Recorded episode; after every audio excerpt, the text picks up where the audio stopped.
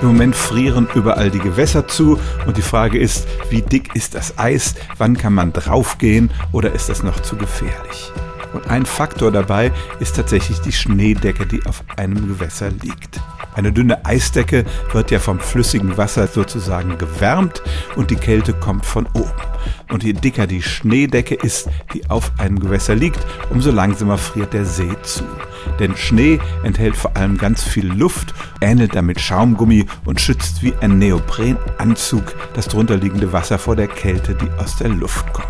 Je dicker die Schneedecke, umso besser diese isolierende Wirkung und umso langsamer wächst das Eis. Also, wenn ein See von einer relativ dicken Schneedecke bedeckt ist, muss man noch vorsichtiger sein, denn dann wächst die Eisschicht darunter sehr langsam.